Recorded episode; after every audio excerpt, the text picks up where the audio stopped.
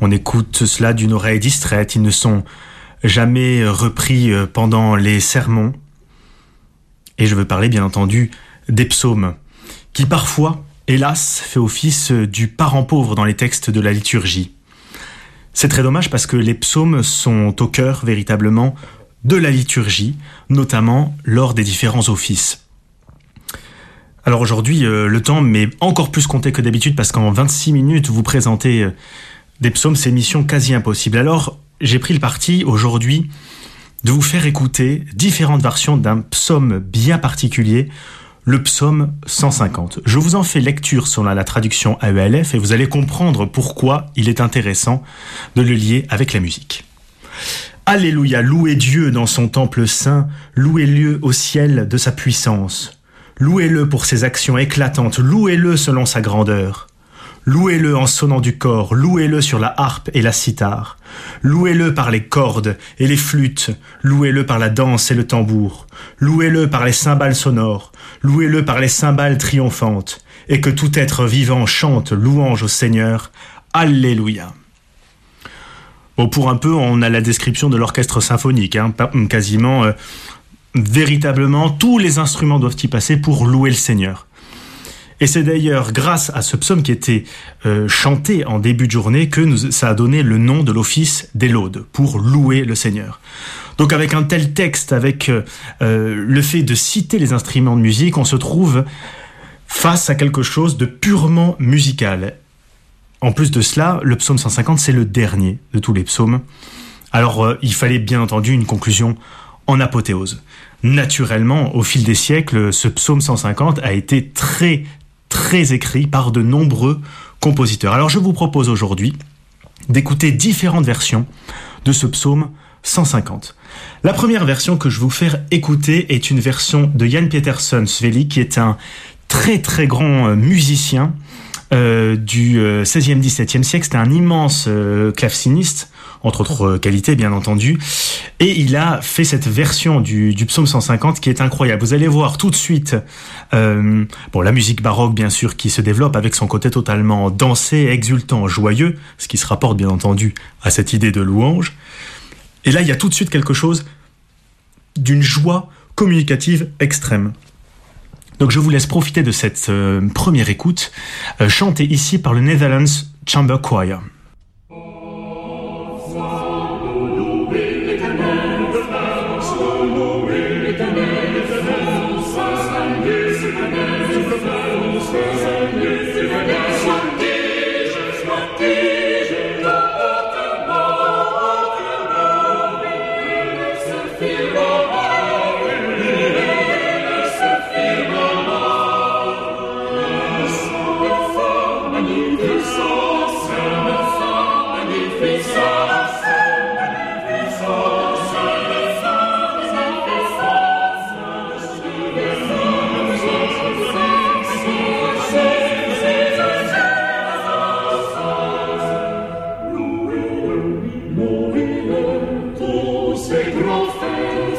Christ.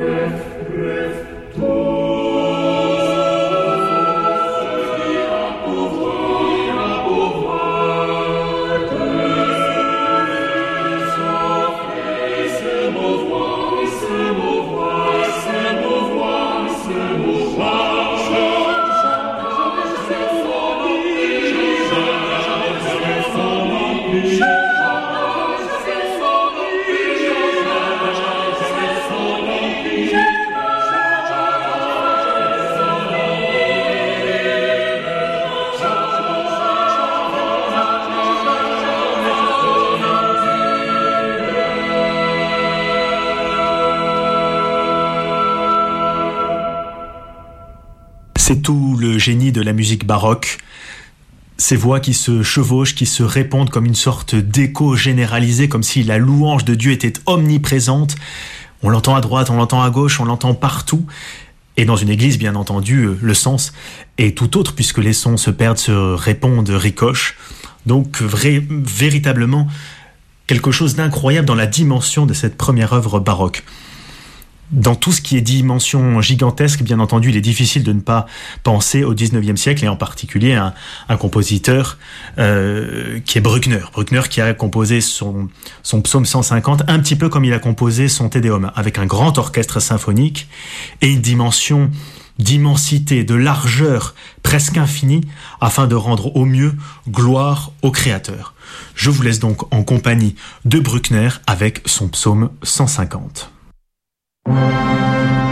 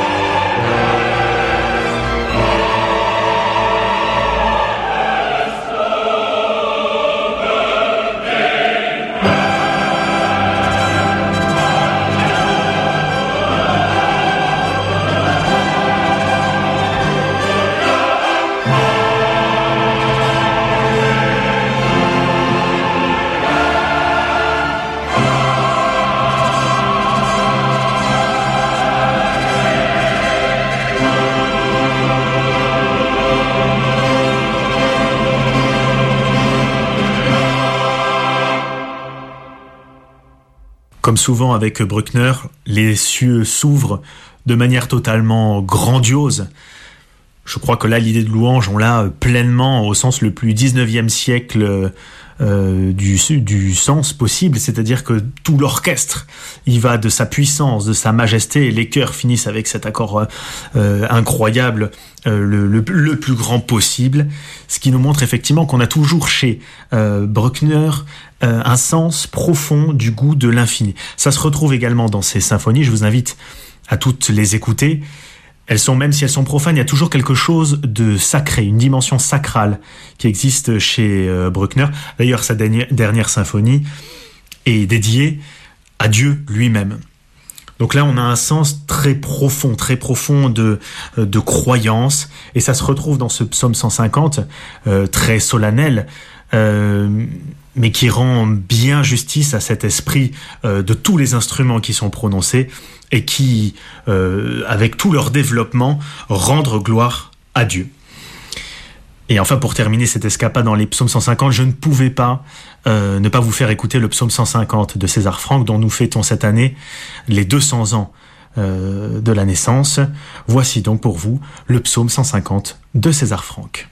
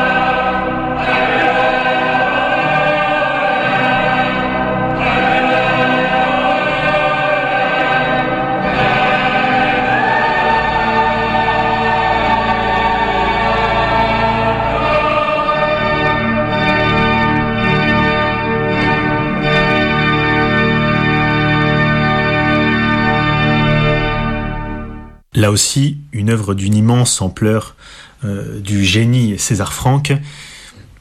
C'est assez différent de, Bruckner tout de même. Alors tous les deux ont composé à peu près euh, dans, la même période, et c'est deux manières euh, contemporaines de traiter la même chose, mais avec une sensibilité extrêmement différente. Là où Bruckner étale toute la force de l'orchestre, César Franck, quant à lui, est beaucoup plus intimiste, beaucoup plus romantique. Et c'est également une très belle vision, à mon sens, de la louange que j'espère que vous avez euh, euh, découverte avec nous aujourd'hui. Mesdames, Messieurs, 26 euh, minutes pour parler du psaume 150, c'est bien évidemment assez court. Voilà, j'espère que vous avez découvert de beaux extraits avec nous et nous continuerons bien entendu les incursions dans les psaumes, toujours à partir de la semaine prochaine. Je vous souhaite une magnifique journée. Présence.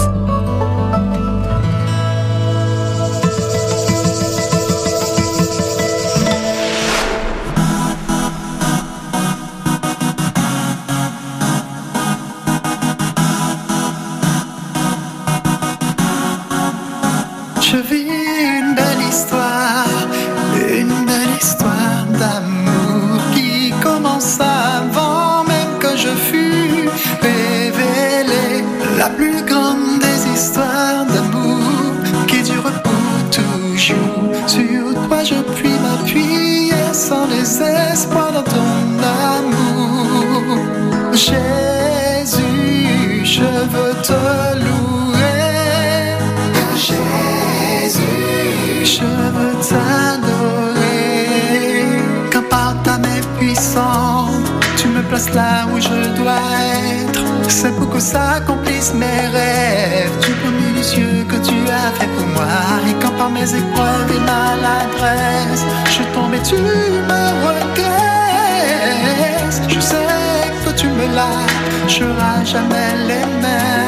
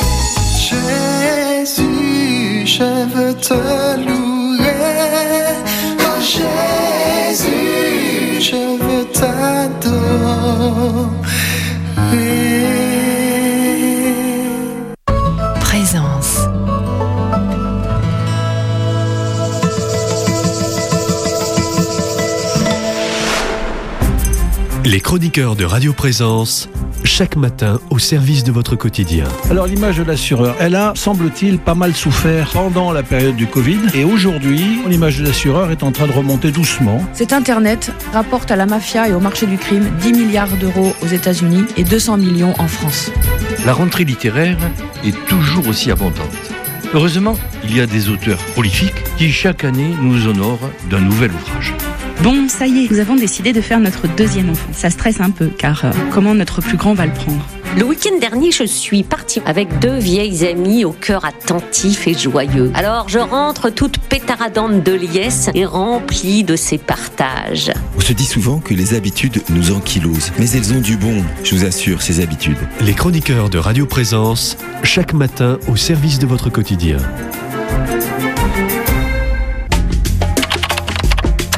Les podcasts de Radio Présence. Podcast de Radio Présence. Toutes les émissions et chroniques de votre radio en réécoute sur le site internet de Présence.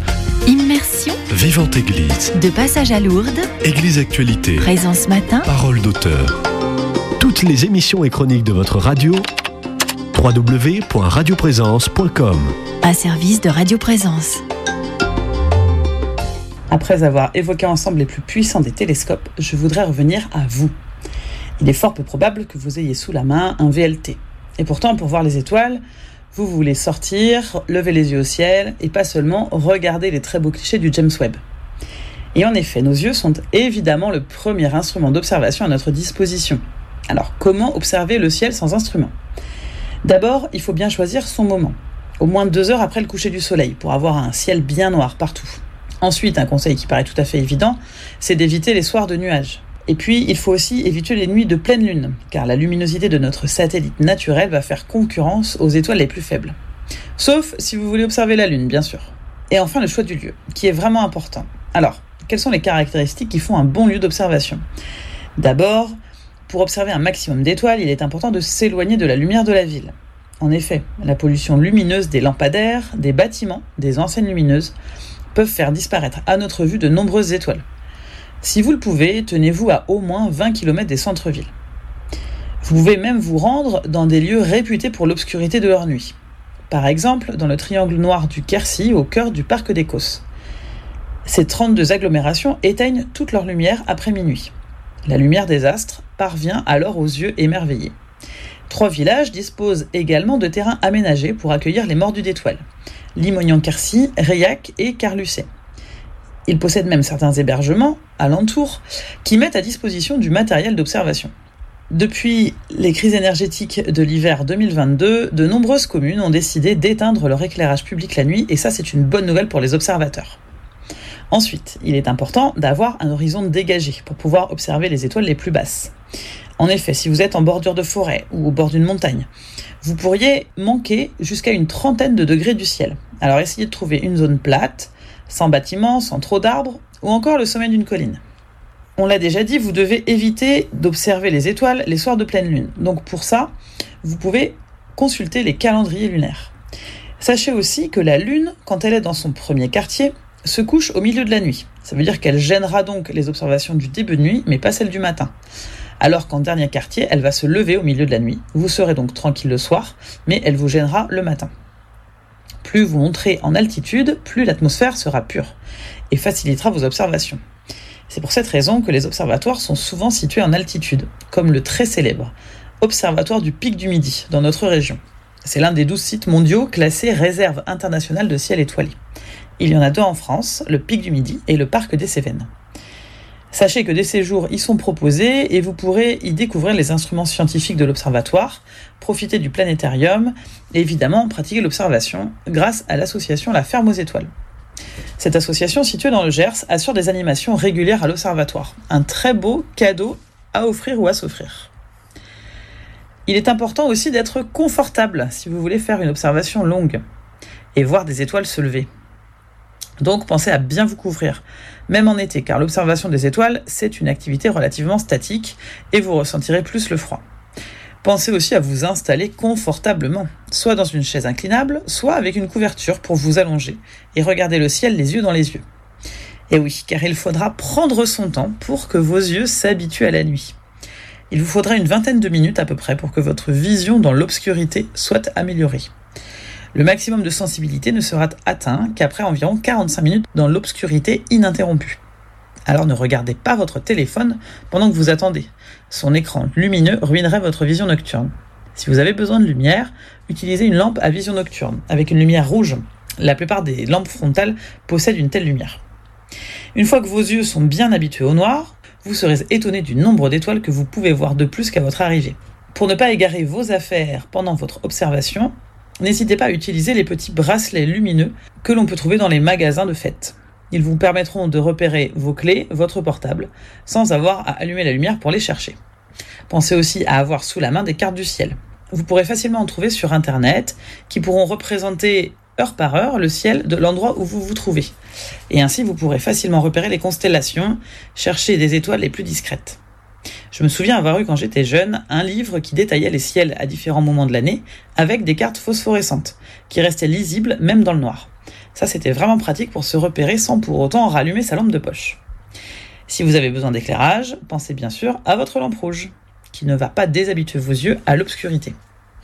De nombreuses applications sur téléphone existent aussi pour aider les astronomes amateurs. Ma préférée, c'est Stellarium. Elle utilise le GPS et le gyroscope de votre téléphone pour vous localiser et savoir dans quelle direction vous pointez votre téléphone. Elle vous montrera alors le nom des constellations et leur dessin, le nom des étoiles, les planètes et tous les, et tous les objets stellaires situés dans l'axe. C'est ultra pratique quand on se dit qu'est-ce que c'est que ce point-ci? Et à l'inverse, si vous cherchez une étoile ou une planète, elle pourra vous guider à travers le ciel pour la retrouver. Des applications plus spécifiques, comme Jupiter Moon ou Planète Droid, vous donneront toutes les dates importantes qui se rapportent à l'observation des planètes du système solaire. N'hésitez pas à vous rapprocher des clubs d'astronomie proches de chez vous ou aussi de votre lieu de vacances cet été. L'été, c'est souvent l'occasion pour ces clubs de proposer des soirées d'observation et pour vous, l'occasion d'apprendre des tas de choses sur les étoiles grâce à des passionnés qui vous feront partager leurs connaissances et souvent même leur matériel. Une occasion unique pour découvrir l'émotion de l'observation avec un bon appareil. Par exemple, pour voir les anneaux de Saturne ou encore vos premières nébuleuses. La plupart des clubs astronomiques possèdent des instruments et moyennant une adhésion annuelle, vous pourrez apprendre à utiliser ces télescopes, ces lunettes et même parfois les emprunter. Les clubs astro sont aussi le meilleur endroit pour perfectionner votre pratique en profitant des conseils d'amateurs plus expérimentés, en astrophotographie par exemple. Vous pourrez aussi profiter des bibliothèques de ces clubs ou encore de leurs abonnements à des magazines, comme le magazine Ciel et Espace, qui est le magazine de l'Association française d'astronomie. Un excellent magazine qui peut se consulter en ligne. Leurs éphémérides sont un excellent programme d'observation pour tous les événements astro de l'année. Ils notent les conjonctions, ça c'est quand deux objets célestes deviennent proches, les essaims d'étoiles filantes, etc. Dans ces éphémérides, vous entendrez souvent parler de la distance angulaire pour situer les astres dans le ciel. Par exemple, pour mesurer la hauteur d'un astre au-dessus de l'horizon, ou encore l'éloignement entre une planète et la Lune. En particulier pour des événements proches du crépuscule ou du lever de soleil, quand le jour éteint un peu les étoiles et que vous ne savez pas exactement où regarder. Il est donc intéressant de savoir facilement se représenter ces mesures à l'œil nu. Il est toujours bon de rappeler un peu de théorie. Alors, lorsque nous mesurons l'écart entre deux astres dans le ciel, nous ne faisons qu'évaluer leur distance apparente, vue depuis la Terre. Il ne s'agit pas du tout de leur éloignement réel. Par exemple, la Lune peut parfois apparaître proche de Jupiter, alors qu'en réalité la distance entre ces deux astres est très, est très grande. Jupiter est situé loin derrière la Lune. Il en est de même pour les étoiles. Souvenez-vous que nous, on voit le ciel en deux dimensions, alors que l'univers est bien en trois dimensions. Ceci précisé, revenons à notre distance angulaire, aussi appelée distance apparente. Dans le ciel, c'est la façon la plus commode de mesurer l'éloignement de deux astres. La distance angulaire, c'est la valeur de l'angle formé entre deux droites qui relient ces objets à l'observateur. La distance angulaire se donne habituellement en degrés minutes secondes. On mesure aussi le diamètre des astres de cette façon.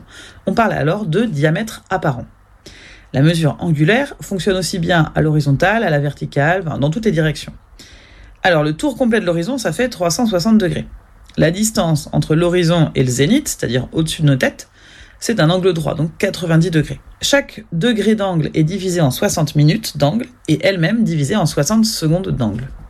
Mais lorsque nous levons le nez, nous disposons rarement d'un rapporteur ou d'un sextant pour faire les mesures.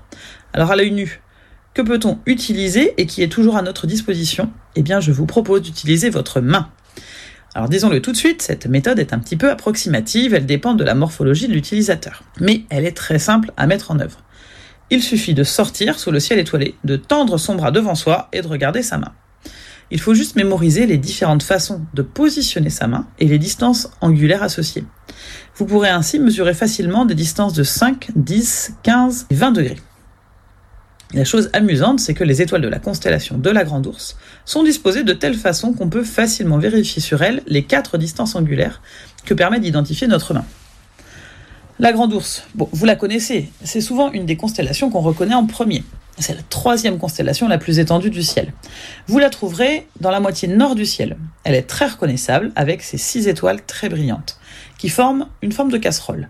On a quatre étoiles qui forment un rectangle et deux autres qui prolongent le manche. Vous la verrez toute l'année et vous, la verrez toute la nuit. Alors, la hauteur de la casserole, c'est à peu près 5 degrés. Donc c'est la hauteur, quand vous tendez votre main devant vous, c'est la hauteur de votre pouce. La largeur de la casserole, donc la largeur du rectangle, c'est plutôt la taille de votre poing. Ça, c'est 10 degrés. Vous irez du bout de la casserole à la première étoile à l'intérieur du manche avec le pouce tendu et la largeur de votre main. Un petit peu comme quand vous essayez de faire du stop. Ça, c'est 15 degrés. Et puis, vous irez jusqu'à l'étoile suivante sur le manche en ouvrant toute la main, comme les surfeurs, du petit doigt au pouce bien tendu, ça fait 20 degrés. Je rajoute que la largeur de notre pouce, bras tendu devant nous, fait à peu près 2 degrés, et que celle de notre petit doigt fait à peu près 1 degré. Alors je vous invite à valider ces mesures pour savoir si ces approximations correspondent à la taille de votre main et éventuellement à les corriger. Alors, qu'est-ce qu'on peut voir à l'œil nu dans notre hémisphère nord? Eh oui, il est important de préciser le lieu d'observation, car la Terre tournant sur son axe, nous avons devant nous une zone de l'univers qui change au cours de la nuit. Nous avons l'impression que les étoiles et les constellations se lèvent et se couchent. Mais nous ne voyons pas l'ensemble du ciel. Par exemple, au pôle Nord, on voit toujours la même moitié du ciel, celle qui est pointée dans l'axe de la rotation de la Terre. On ne voit jamais la partie du ciel qui est au sud. Pareil au pôle Sud, on voit l'autre moitié du ciel. Et entre les deux, eh ben, ça va dépendre un petit peu des saisons et de l'heure de la nuit. Certaines constellations seront toujours visibles. Par exemple, chez nous, ça va être la Grande Ourse, Cassiopée. On dit que ces constellations sont circumpolaires. Elles tournent autour de l'étoile polaire. Et d'autres seront visibles une partie de la nuit ou une partie de l'année. Ainsi, les saisons sont marquées par les constellations. Par exemple, la très grande constellation d'Orion est très visible l'hiver et au printemps. En fait, on ne voit qu'elle tellement elle est grande. Mais en été, elle n'est visible que partiellement. Alors qu'en été, ce sont les trois grandes étoiles brillantes, Vega, Deneb et Altaïr, qui font leur apparition. La constellation de Cassiopée forme un grand W que vous aurez de la facilité à repérer vers le nord, surtout qu'il y a peu d'étoiles dans cette zone-là. Et puis une fois que vous avez situé la grande ours, vous pourrez l'utiliser pour repérer la petite ours et l'étoile polaire. Alors, il faut commencer d'abord par repérer le bord de la casserole, le bord opposé à la queue, et reproduire ce segment qui fait 5 degrés, on l'a vu tout à l'heure, 5 fois vers le haut de la casserole. Vous trouverez alors l'étoile polaire, Polaris. Et si l'environnement n'est pas trop lumineux, vous devriez réussir à trouver le reste de la petite ours. Allez, je vous souhaite des belles observations. Présence.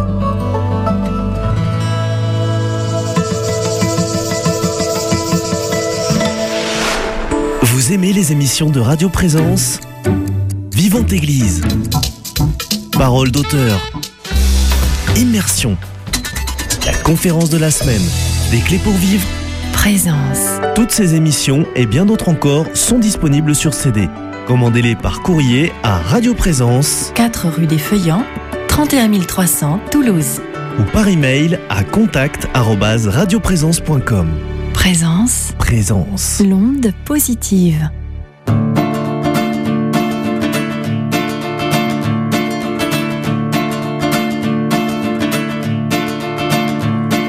Enivré dans son rêve, cet animal se lève, seul dans ce monde en guerre. Il s'est fait des étoiles qu'il accroche à ses voiles. Cet animal Il avance entre les ombres, pensif à l'idée d'être seul au monde, dans l'univers fatigué où il s'est enfoncé. Notre animal s'endort, malheureux d'être mort.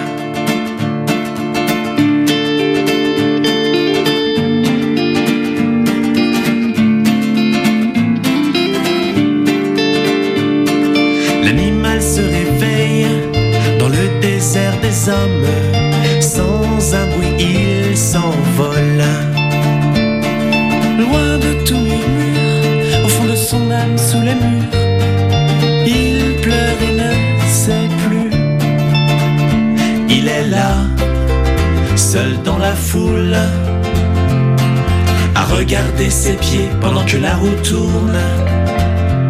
Et il se cogne à ces ombres qui remplissent le monde. Notre animal s'égare, il évite les regards. L'homme est seul au milieu des gens. L'homme est seul au milieu du temps. L'homme est seul au milieu des rangs. L'homme est seul. Il se faufile au milieu des villes. Il s'enfuit au milieu de l'île. Il se plie au milieu de l'oubli. Il gémit au milieu du bruit pour montrer son cœur. L'homme a peur.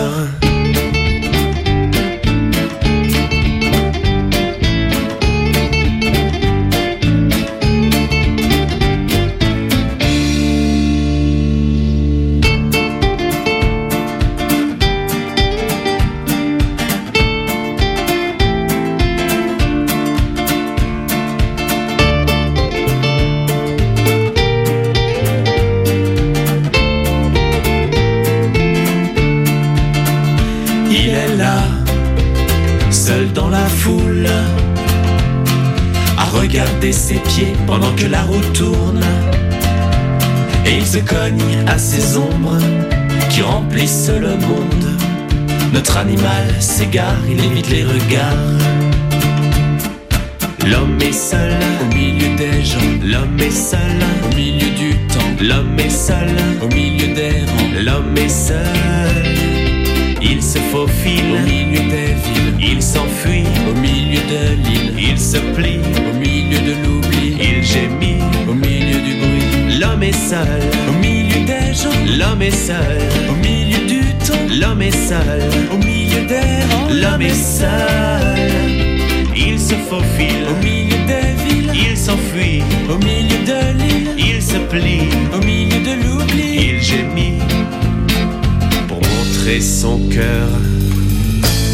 L'homme a peur.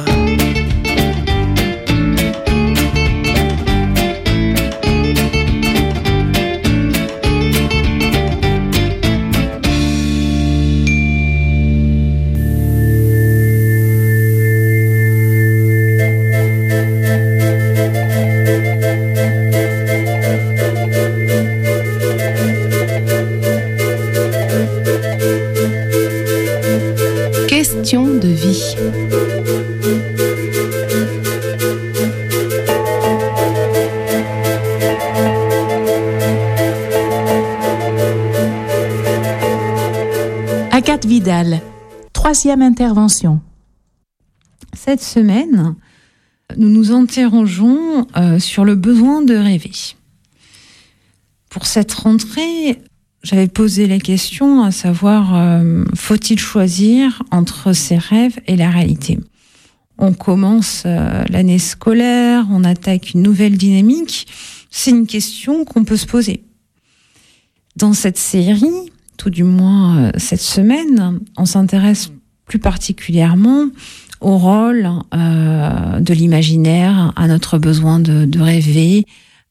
On a, vu hein, à travers ces précédentes émissions que ce besoin de rêver était aussi lié à un besoin de conformité, que souvent ces rêves, ces idéaux euh, étaient des choses issues euh, de l'environnement, de l'enfance, de la société, de l'histoire, des traditions, enfin d'une façon générale. Mais que par contre, euh, en ce qui concerne la constitution de, notre propre idéal, de nos, rêves personnels, des choses qui nous tiennent à cœur, finalement, sont beaucoup plus difficiles à débusquer. Parce qu'elles demandent du temps afin d'être analysées, parce qu'elles demandent à être interrogées, parce qu'elles demandent aussi à faire appel à une à d'autres référentiels, à, une autre image de soi. On n'est plus euh, dans la persona euh, sociale euh, dont le but serait d'avoir des rêves pour correspondre à une norme ou pour meubler la conversation. On est dans le risque de se dévoiler par l'affirmation de ses idéaux, de ses envies très personnelles. C'est pas la même chose si on prend l'exemple des, des vacances on peut vite voir qu'est-ce que ça dit de nous. Euh, si je dis mon rêve hein, est euh, d'être sous les cocotiers avec un cocktail, euh, plage de sable blanc. Ou si je dis, euh, ce sera plutôt d'aller faire un trek au Népal. Ou encore une randonnée dans les rizières. Ou encore euh, passer un mois sur le chemin de Saint-Jacques. Chaque image va nous transmettre à chaque fois euh, une partie de nous-mêmes. Et quand on arrive, quand on affirme ses envies, quand on affirme ses rêves, ben, on, s'affirme, soit on donne à autrui euh, la capacité de nous, voir tel que l'on est. La question, hein, ça serait euh, pourquoi finalement cet exercice-là est pas, est pas, est pas évident?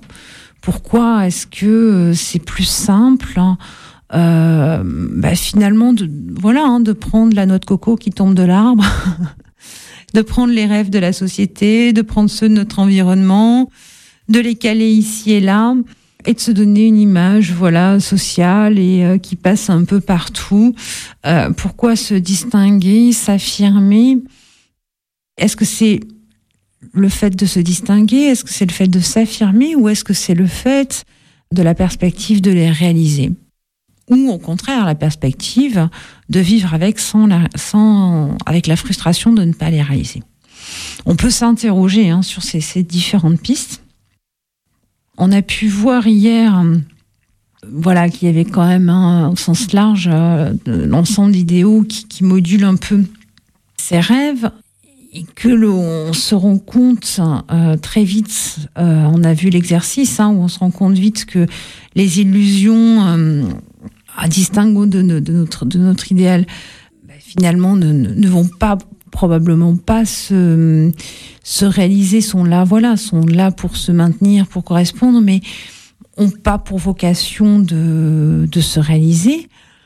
Et en même temps, face à ce constat, on voit que tous ces idéaux-là, hein, si on reprend euh, le, prince, le prince charmant pour prendre les, contes de fées ou euh, le héros, au travail, euh, toutes les normes, toutes les valeurs.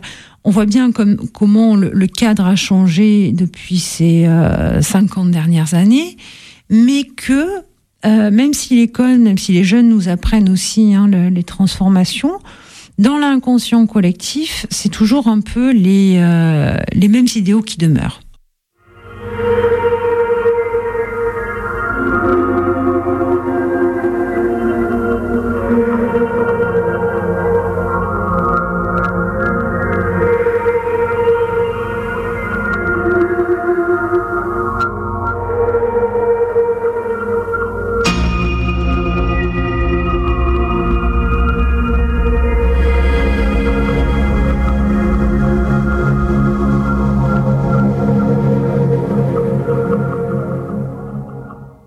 Question de vie, Agathe Vidal. C'est là, si vous voulez, c'est cette partie-là hein, qu'on a, qu'on a, on a nommé un peu euh, l'illusion de, conformité, parce qu'on a une illusion de conformité euh, à l'héritage, hein, euh, certains, et de loyauté aussi hein, envers la tradition. Et ce, même si notre terrain, même si notre environnement est déjà modifié. Donc c'est intéressant quand même de se rendre compte que euh, on vit dans une société donc qui a qui a bougé, le travail n'a n'a plus on est plus vers une, une mobilité. Euh, les rôles aussi ont changé, même au niveau des villes. On le voit, les, les institutions. Enfin, il y a vraiment eu un, un remodelage et dans les rapports humains, au niveau de l'autonomisation, au niveau aussi du rapport euh, aux commerçants, où on va passer par Internet. Enfin, on voit bien toutes les modifications euh, dans notre quotidien. Et d'un autre côté, on est euh, régi par des idéaux qui tiennent compte d'une ancienne version de, cette société, qui n'est quelque part pas actualisée, parce qu'on n'a pas suffisamment de, de recul. Donc, il y a évidemment hein, euh, des, initiatives, et c'est là où ça rejoint effectivement cette notion de rêve, cette notion d'idéal, puisqu'on peut retrouver dans ces périodes un peu euh, de transition des associations, des communautés, des, des gens qui vont véhiculer des valeurs fortes d'engagement, d'initiative